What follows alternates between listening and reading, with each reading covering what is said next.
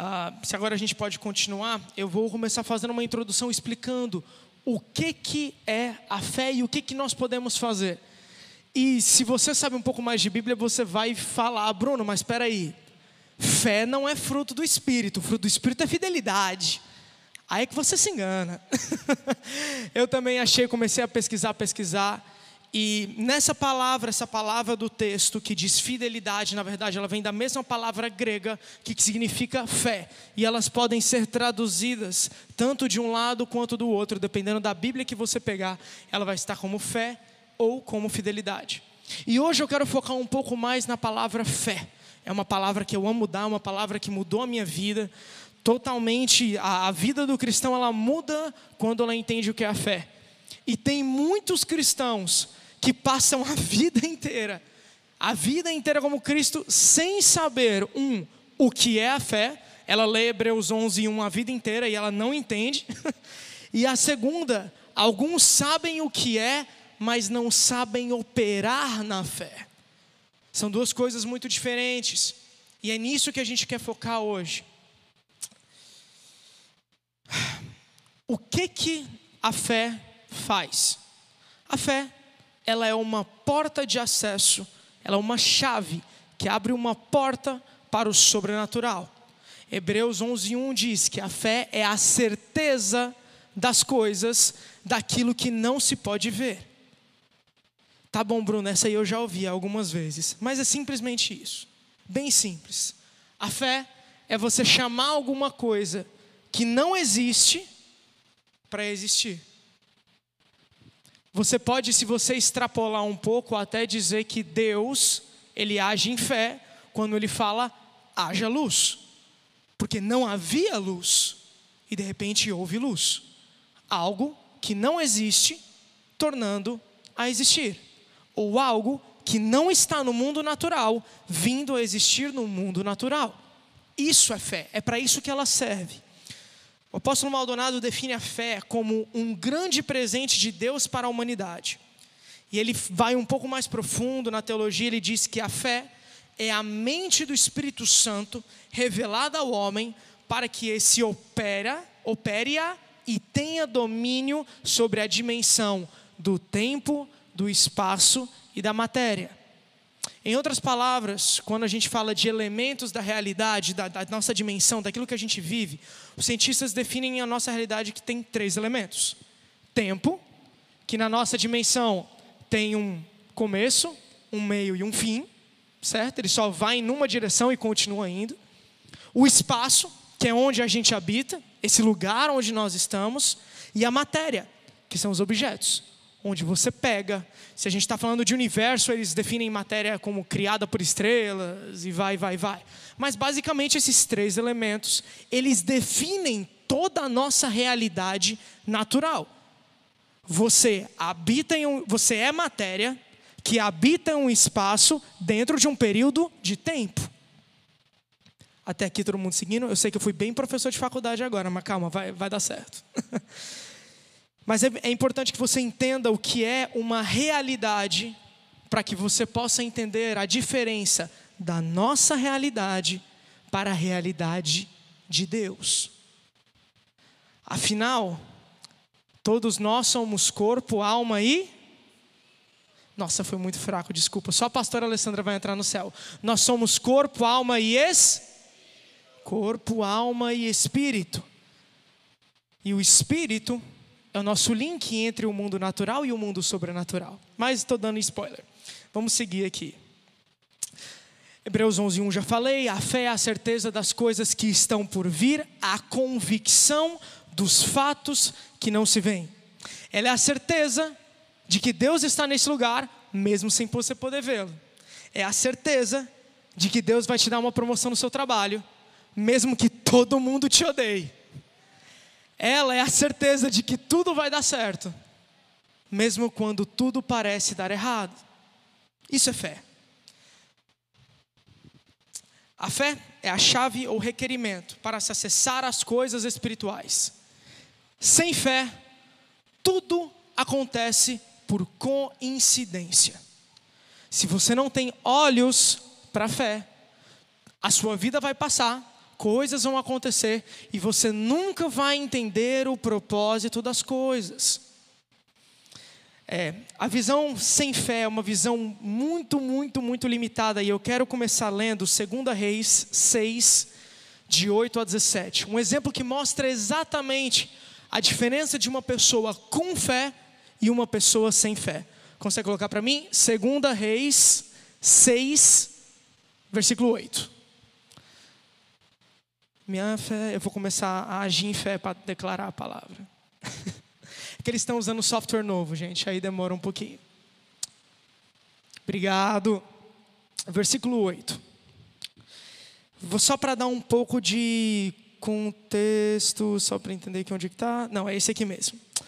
Nessa época estava tendo uma guerra entre a Síria e Israel. Entenda, esses países estão em guerra desde que mundo é mundo, mas, falta de novidade, estavam em guerra nesse momento. E o rei da Síria, ele tentava atacar Israel de todo jeito, só que Israel sempre dava um jeito de atacar ele por trás, de acontecer alguma coisa, Israel sempre surpreendia. E o rei da Síria passou a não entender isso e começou a ficar com muita raiva. Eu vou seguir aqui até o 17 e vocês, por favor, me sigam. O rei da Síria estava em guerra contra Israel e em conselho com seus oficiais disse: Em tal lugar está o meu acampamento, em tal e tal lugar está o meu acampamento. Mas o homem de Deus mandou dizer ao rei de Israel: evite passar por tal lugar, porque os sírios estão descendo para lá. Para onde o rei da Síria ia, o profeta vinha, avisava o rei e o rei, puf, fugia e ia atacar por outro lugar. O rei de Israel enviou tropas ao lugar que o homem de Deus lhe havia falado e de que o havia avisado, e assim se salvou mais do que uma ou duas vezes. Próximo. O rei da Síria ficou angustiado com esse incidente. Então chamou seus servos e servas e perguntou: vocês não vão me dizer quem dos nossos está do lado do rei de Israel? Logicamente, ele pensou o quê? Espião. Tem um desgraçado do meu lado que está jogando do time errado. Próximo. Desculpa, 12. Um dos servos respondeu: Ninguém, ó rei, meu senhor, mas o profeta Eliseu, que está em Israel, conta ao rei de Israel as palavras que o Senhor fala no seu quarto de dormir. Entenda, quando você é uma pessoa espiritual, até o teu inimigo te reconhece como pessoa espiritual. Então o rei disse: Vão e descubram onde ele está, para que eu mande prendê-lo, entre aspas, matá-lo. E contarão ao rei: Eis que ele está em Dotã. Próximo. Então o rei enviou para lá cavalos, carros de guerra e um grande exército. Enfim, um pouquinho preocupado e um pouquinho com raiva desse cara, porque é uma pessoa só e o rei manda um exército para atacar. Eles chegaram de noite e cercaram a cidade. De novo, cercaram a cidade inteira por causa de um homem. O servo do homem de Deus levantou-se bem cedo, e ao sair, eis que as tropas e cavalos e carros de guerra haviam cercado a cidade. Esse aqui é o servo de Eliseu. Eliseu tinha um servo. Ele às vezes era crente, às vezes não era tanto. Ele tinha uns, um negocinho meio estranho de lá e cá. Às vezes gostava de ganhar mais dinheiro do que recebia, essas coisas. Então o moço, o servo de Eliseu, desesperado, chegou para ele: Eliseu, meu Deus, o que, que a gente vai fazer, Eliseu? Vão matar a gente, Eliseu. Próximo. Eliseu, porém, com toda a calma do mundo, não tenha medo porque são mais os que estão conosco do que os que estão com eles. Próximo. Eu imagino Eliseu super tranquilo nessa hora. O cara chegando desesperado e Eliseu assim, ai, abestado é ele, olha. E Eliseu disse: Senhor, peço que abra, que abras os olhos dele para que veja. O Senhor então abriu os olhos do moço, do servo de Eliseu, e ele viu que o monte estava estava cheio de cavalos e carros de fogo ao redor de Eliseu. Entenda, um homem com fé, um homem sem fé. Um homem sem fé, totalmente ligado ao mundo natural, pensando que vai morrer a qualquer segundo, e um homem espiritual, com fé, tranquilo. Ah, Bruno, por que tranquilo? Tem um exército. Mas eles não viram o exército que vai me defender. O servo não conseguia abrir os olhos para entender que havia um Deus muito mais forte com Eliseu. Que quem na verdade deveria estar preocupado são os sírios. E eu vou parar por aqui, mas o que acontece daqui para frente é muito engraçado. Eles atacam, eles ficam cegos, eles não conseguem atacar Eliseu. Eliseu pega eles na mão, leva eles para a sala do rei, faz um banquete para eles e manda eles de volta para casa. Que é literalmente Deus sambando na cara do inimigo. A fé, ela te dá armas que os inimigos não podem ver.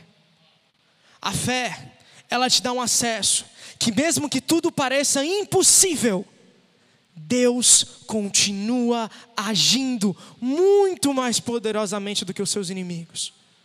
Em outras palavras, se na natureza te declararam morte, na fé é vida. Se declararam a tua falência, no céu declararam a tua prosperidade. A fé é a certeza das coisas que não existem vindo à realidade. É, eu quero explicar um pouco mais sobre isso de uma maneira bem prática. Eu sou bem meio professorzinho, então preparei uma apresentação super legal, meio matemática, para que todo mundo consiga entender até como a natureza clama e mostra como Deus é real. Consegue colocar para mim aí, por favor? Vai com calma quando vai passando, tá? Que eu vou dizendo que você tem que passar. Pode dar o clique. Pronto, para aí. Seguinte, é, assim como a gente habita num mundo natural e em volta de nós tem um mundo sobrenatural, os próprios seres humanos, sem saberem, definiram coisas que funcionam exatamente da mesma maneira. Então, uma dessas teorias é a teoria do conjunto, dos conjuntos dos numerais, conjuntos dos números. E eles dizem onde você pode aplicar esses números, onde você não pode, como você pode considerar. Coisa bem de terceira, quarta série. Que todo mundo aqui aprendeu, mas tem muita preguiça de lembrar. Então, eu vou facilitar para todo mundo. O primeiro conjunto de números que vocês podem ver são um conjunto de números naturais. Eu não vou entrar aqui porque a minha faculdade não é matemática, mas basicamente ela reflete aquilo que a gente pode ver na natureza. Então, não existem números negativos aqui, somente números positivos, começando do 0, 1, 2, 3, 4, 5 até o infinito. Bruno, como assim? Não estou entendendo. É simples. No mundo natural, você pode comer uma maçã, você pode contar três peras, você pode contar cinco dólares, você pode contar várias coisas. Mas você já tentou pegar menos cinco maçãs na tua mão? Não dá. Isso não está na natureza. Não existem menos cinco maçãs. Você pode dizer que você precisa de cinco, mas você não tem como pegar isso na sua mão, ok? Mas, Bruno, os números negativos existem. Existem mesmo. Quem passou por dificuldade financeira aqui sabe que o número negativo não só existe, mas ele é um perseguidor. Ele é uma desgraça. Ele vem atrás de você, não deixa você em paz. Mas, Bruno, peraí, peraí, peraí, peraí. Você disse que na natureza não existe, verdade. Mas não é porque uma coisa não existe na natureza que ela não é realidade. Pode passar para o próximo slide. Os matemáticos, então, para salvar isso, tem outros subconjuntos, tá, gente? Isso aqui, na verdade, é uma aula de três horas. Mas existe um outro subconjunto de números, que é o maior de todos, que se chama números reais. E ele abrange tudo que existe, até as coisas que a galera pensa que existe. Então, pi, que é 3,14592, está lá, infinito, números de 1,444, por exemplo. Atila, você por acaso já comeu uma maçã e você disse que ela é uma maçã, vírgula 4444444 infinito? Lógico que não. Isso é impossível, isso não está na natureza. Mas, se você dividir 10 por 3, você vai descobrir que é 3,33333 e nunca acaba. Ela existe, mas você não consegue pegá-la na tua natureza. E agora que os ateus vão chorar. Próximo slide. Pode passar de novo? Parou aí? Parou aí? Essa, do mesmo jeito que funciona na matemática, funciona com a gente. Eu estou chamando esse ciclo de ciclo de círculo natural, a nossa realidade humana certo? Então aqui, toda a nossa realidade de espaço, matéria, se lembra e tempo que eu tinha falado da nossa realidade, ela é regida pelas leis da física. Ela é regida pela ciência, pelo tempo que tem um começo, meio e um fim.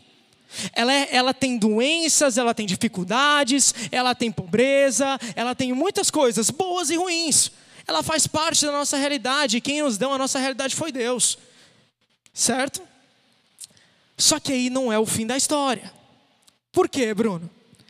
Assim como você não consegue pegar menos cinco maçãs, existem coisas que acontecem na nossa realidade que não podem ser explicadas por conceitos naturais. Bruno, como assim? Simples. Se isso aí fosse a verdade completa, a minha mãe estaria morta há mais de 10 anos. E o meu pai, que vem aqui pregar para vocês todo domingo, não estaria andando, ou pelo menos estaria numa cadeira de rodas há pelo menos 6, 7 anos. Eu teria tido apendicite aos 8. Muitos de vocês aqui que já foram curados sobrenaturalmente não fariam. Essas pessoas que estavam aqui hoje estariam amarguradas. Não foram para o psicólogo, não tiveram nenhum tipo de input humano, mas foram transformadas. Mas como pode algo sair do nada? Pelas leis da ciência, isso não pode acontecer. Próximo slide. Inclua mundo sobrenatural. Uma realidade acima da minha e da tua, que não é regida pelos conceitos de espaço, matéria e tempo. Tempo, espaço e matéria, desculpa. Bruno, como assim? Bem simples. Há mais de 10 anos atrás, quando a minha mãe teve câncer, os médicos diziam que era impossível que ela fosse curada, houve algo que se moveu na realidade sobrenatural, agiu nela e ela foi curada. Mas é impossível, é impossível no natural, não naquilo que está acima da nossa realidade. Então existem coisas que podem acontecer que não são regidas pela carne, que não são regidas por aquilo que eu e você podemos ver. Mas assim como você não vê o vento, mas ele existe, você também não consegue ver Deus, mas Ele continua sendo muito real mais real do que você. Bruno, como assim? Eu encosto em mim. É verdade. Só que Deus não precisa de você, você precisa de Deus. Portanto, Ele, o mundo sobrenatural, domina sobre o mundo natural. Tudo aquilo que existe na natureza existe no sobrenatural, mas nem tudo aquilo que existe no sobrenatural existe no natural. Bruno, calma, não estou entendendo. Isso quer dizer que a gente pode se locomover pelos dois espaços? Aqueles que têm uma chave dada por Deus para abrir essa porta, não passa o slide, conseguem fazer isso. Esse é o chamado conceito de fé. E isso vai para muitas coisas. Porque existem pessoas que sabem utilizar essa chave mexem no meio, no reino espiritual, no meio, na, só desculpa, na realidade completa, na realidade sobrenatural, e influenciam o, o mundo natural. Eu sei fazer isso. A Alessandra sabe fazer isso. Mas Bruno, isso é só para pessoas especiais. É verdade. Que bom que todos aqui somos chamados filhos de Deus. Todos aqui têm uma oportunidade hoje de conseguir acessar esse mundo sobrenatural. Bruno, para que, que eu preciso? Porque tudo que você precisa, tudo que você precisa, tem no mundo espiritual. Você precisa de recursos. A Bíblia fala que Deus é o rei do ouro e da prata. Você precisa de cura. Jesus morreu na cruz por você. E pelas pisaduras dele, nós fomos sarados. Mas para conseguir acessar tudo isso, primeiro você precisa aceitar Jesus. Já fizemos isso hoje. Segundo, está na hora de você aprender a abrir essa porta. Pode passar o slide.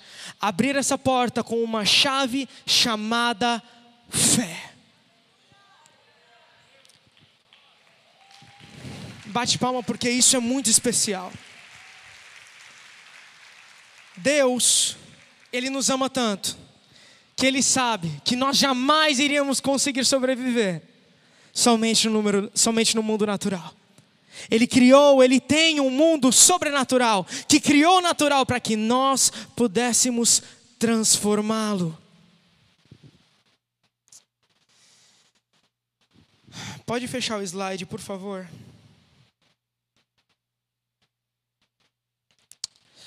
Consegue trazer para mim os, os, copos e as jarras? Aconteceu uma coisa muito engraçada essa semana.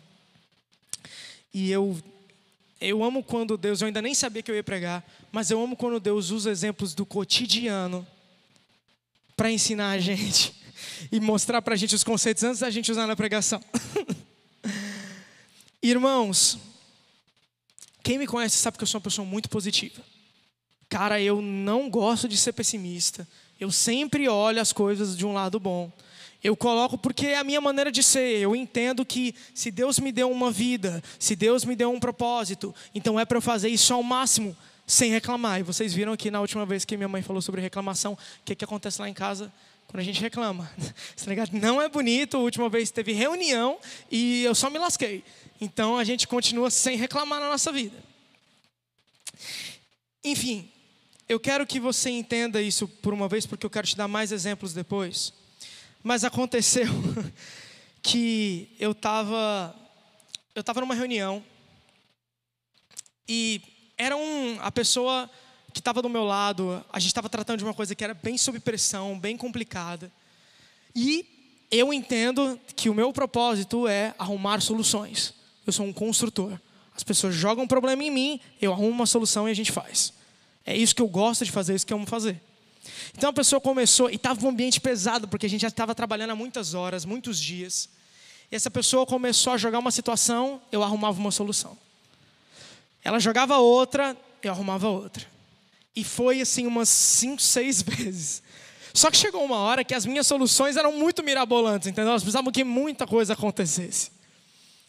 E aí a pessoa virou para mim, sabe, sabe tipo, aquela, tem pessoas que é copo meio vazio, copo meio cheio, sabe? Você tem esse copo aqui, você pode falar que ele tá, peraí,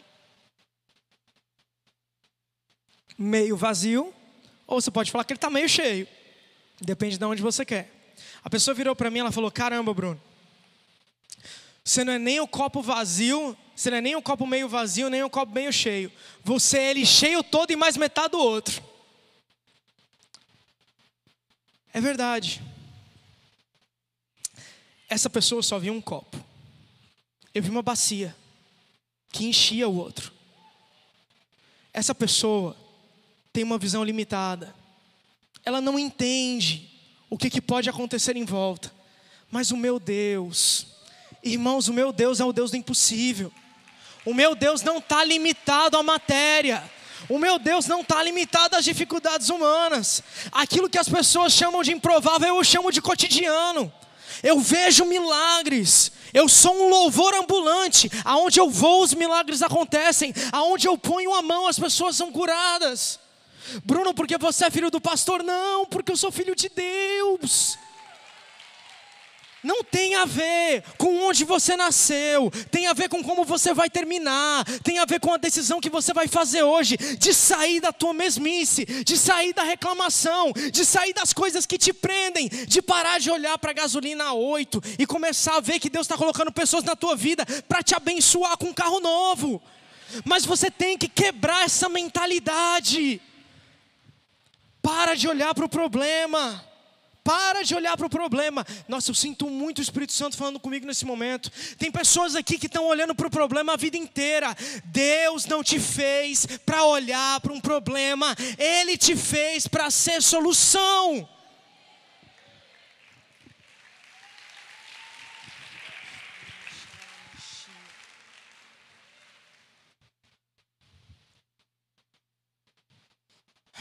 Caminhando para a finalização.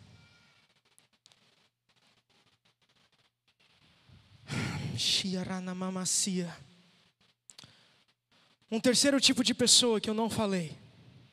Pessoas que um, ah, desculpa, o segundo. A pessoa que não entende fé e a pessoa que não sabe operar a fé. Tem muita gente que confunde fé com otimismo. Bruno, qual é a diferença? Porque botar a hashtag vai dar certo no teu prédio é da hora, mas não muda nada. Isso é otimismo. É você pensar que as coisas vão acontecer de um jeito bom, porque elas vão acontecer. Veja, ser otimista é melhor do que ser do lado ruim. Mas ele não tem poder sobrenatural. Otimismo é natural, fé é sobrenatural. Bruno, qual é a diferença?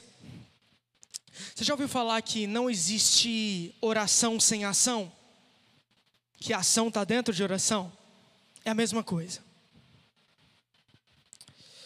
Tiago 2,17 diz: Assim, também a fé, se não tiver obras, por si só é morta.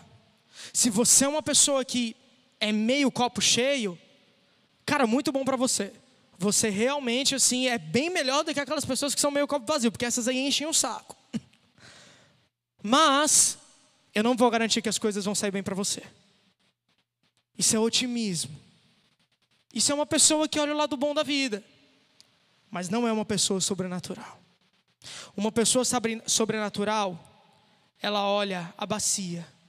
Uma pessoa sobrenatural, ela não pensa que do nada os sírios vão acontecer alguma coisa. Uma pessoa sobrenatural, ela conhece o mundo do espírito e ela sabe que existe um Deus melhor. Ela sabe que existe uma montanha de anjos esperando para derrubar seus inimigos. Bruno, entendi.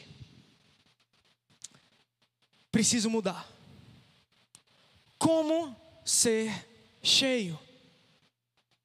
Como sair de ser uma pessoa natural para ser uma pessoa sobrenatural? Se o louvor puder subir. Duas coisas. E por aqui eu já vou terminando. E assim, Romanos 10, 17. A fé vem pelo ouvir e ouvir pela palavra de Cristo. Entenda, se você olha para mim aqui agora, pessoal, sem, sem se distrair, tem muita distração aqui. O diabo quer roubar a tua atenção. Ele tem roubado a tua fé durante 10 anos na igreja e ele está tentando roubar de novo, mas hoje isso não vai acontecer. Nós cancelamos a obra de Satanás nesse momento no nome de Jesus. E eu declaro que todo espírito de distração, cai por terra agora. No nome de Jesus, nós tomamos autoridade e eu declaro Satanás fora. No nome de Jesus. Entenda como fazer isso. Número um, você tem que ouvir a palavra de Deus.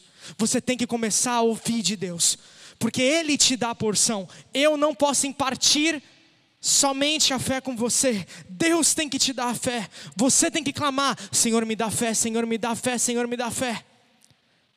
Senhor, me dá fé. E a segunda,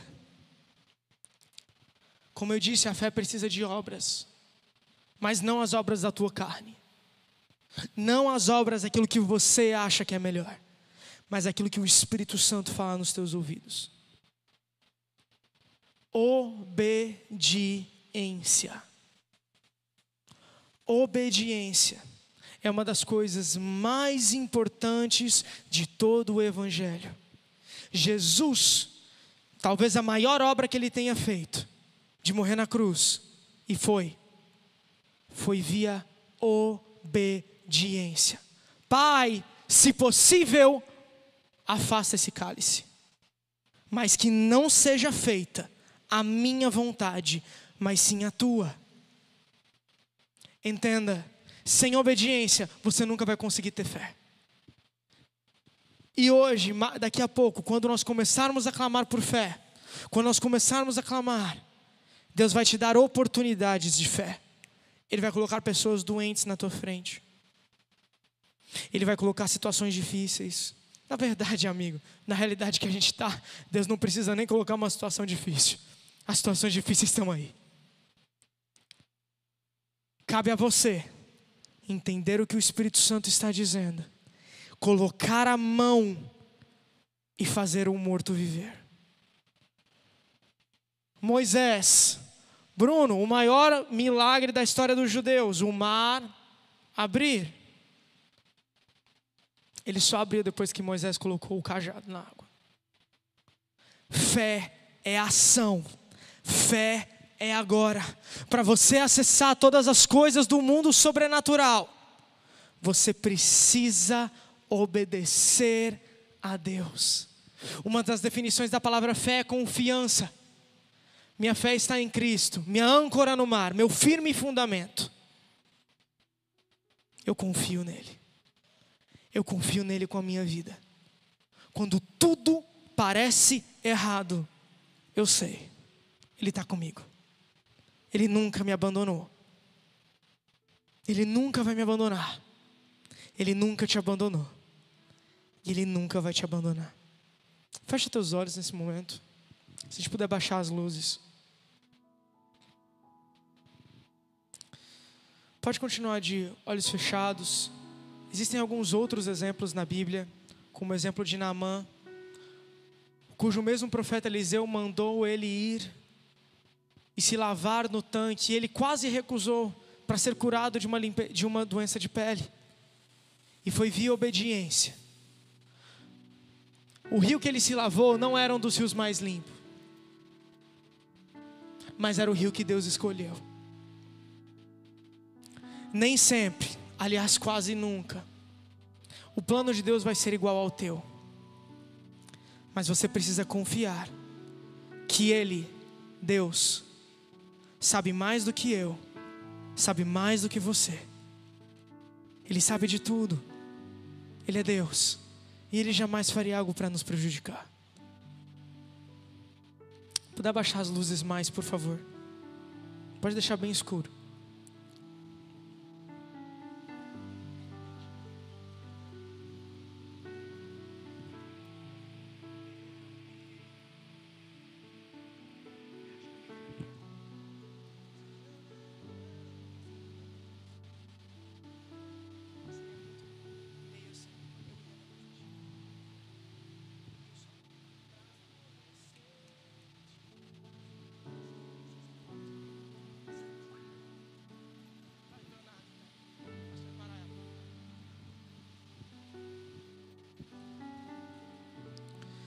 Nesse momento, peço que você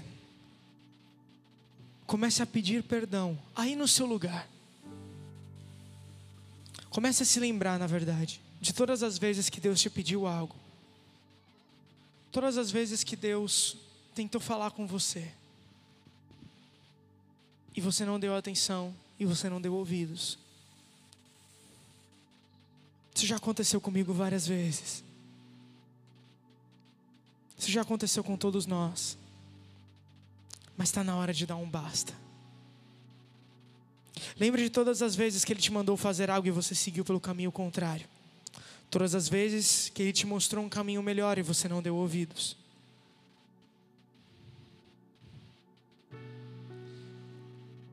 Todas as vezes. Deus ele não quer ter o mal. Deus ele só quer ter o bem. Obediência às vezes é difícil, mas vale a pena.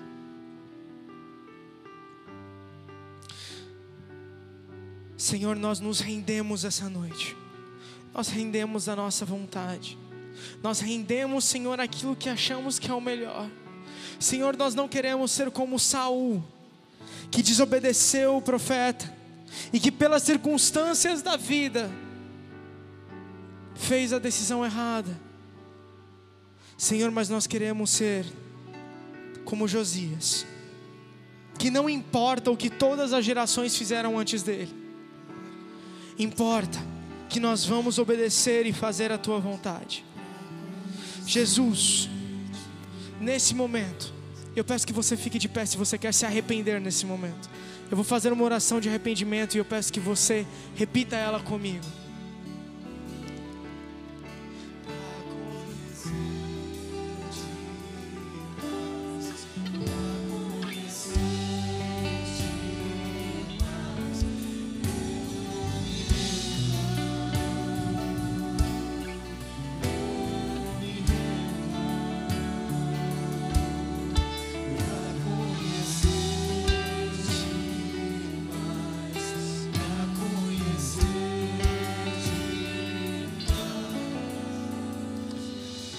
Repita comigo, Senhor Jesus.